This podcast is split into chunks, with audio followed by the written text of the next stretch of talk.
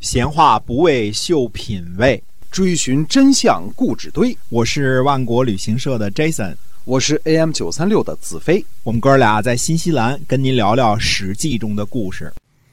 各位好，您现在收听的是我们每天为您讲的《史记》中的故事，感谢您的支持。我们今天啊，继续来跟您讲平丘之会。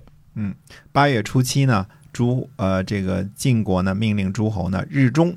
到达这个盟会的场地，诸侯呢在平丘结盟，主要的原因呢是齐国归附了，齐国这个服软了。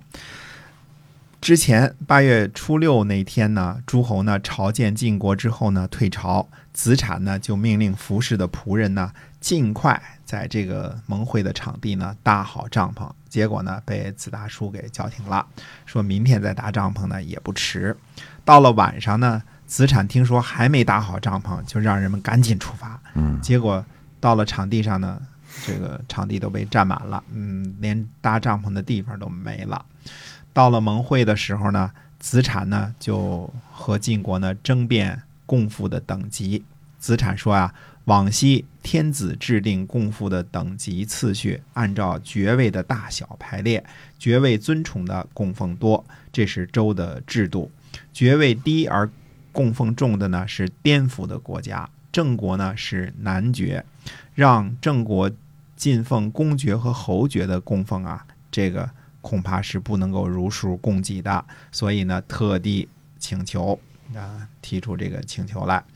诸侯弭兵呢都友好相处，现在呢呃让郑国这个送礼的命令呢每个月都下达。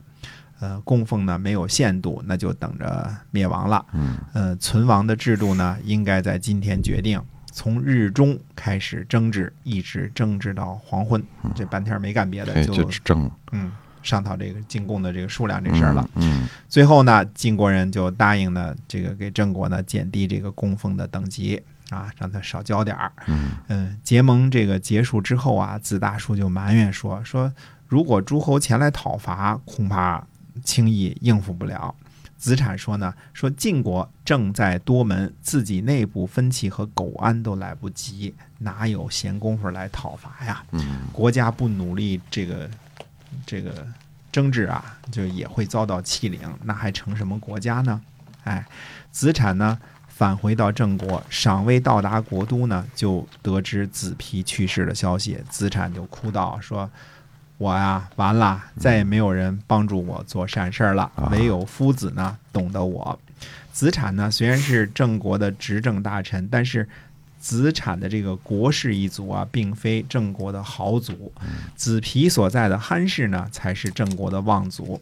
子皮呢，或者称作憨虎，主动把执政大臣的位子呢让给了子产，而且在关键时刻呢，总是挺身而出支持子产。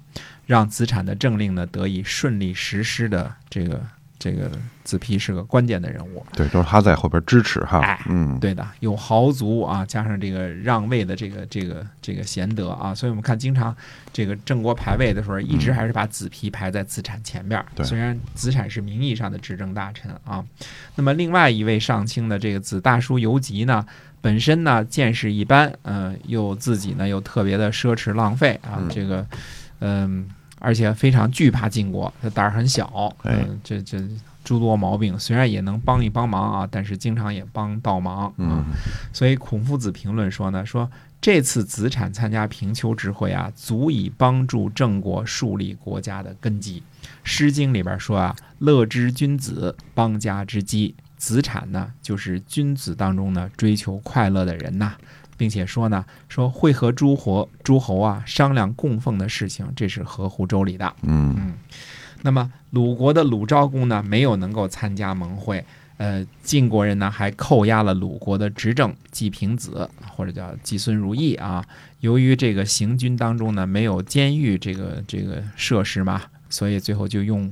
幕布啊，围起了一个临时看守所，就把这个季平子关在这儿里头了啊！哎，司铎司铎义呢，怀揣着这锦，捧着这个冰饮啊，冰镇的饮料，嗯，冰红茶，对，然后就爬进这个幕布呢，去看望季平子，结果呢，被看守拦住了。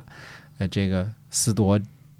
羿啊就把这个锦呢送给了看守人啊，才得以进入。贿赂了看守的，哎嗯，锦是送礼的，这个嗯冰饮是给这个季平子喝的啊啊。那么晋国人呢，押解着季平子呢，就回到了晋国。子服惠伯呢，自动选择跟从，自愿选择跟从，跟从跟，着一块儿去晋国啊。嗯那么，呃，这个这段平丘之会的故事呢，这是晚期非常就是春秋中晚期非常重要的一次大的盟会啊。嗯这个，嗯、没打仗，但是有点意思。嗯这个我们先讲到这儿。那么说呢，这个晋国的军队在回去的路上干了一些什么事儿呢？那么，呃，下回呢跟大家接着说。哎，就是这个晋国人押解着季平子嗯回晋国的途中，哎，又发生了事情哈。嗯，对哎，到底是什么事儿呢？希望您持续关注我们的节目。我们今天就跟您说再见了。再见。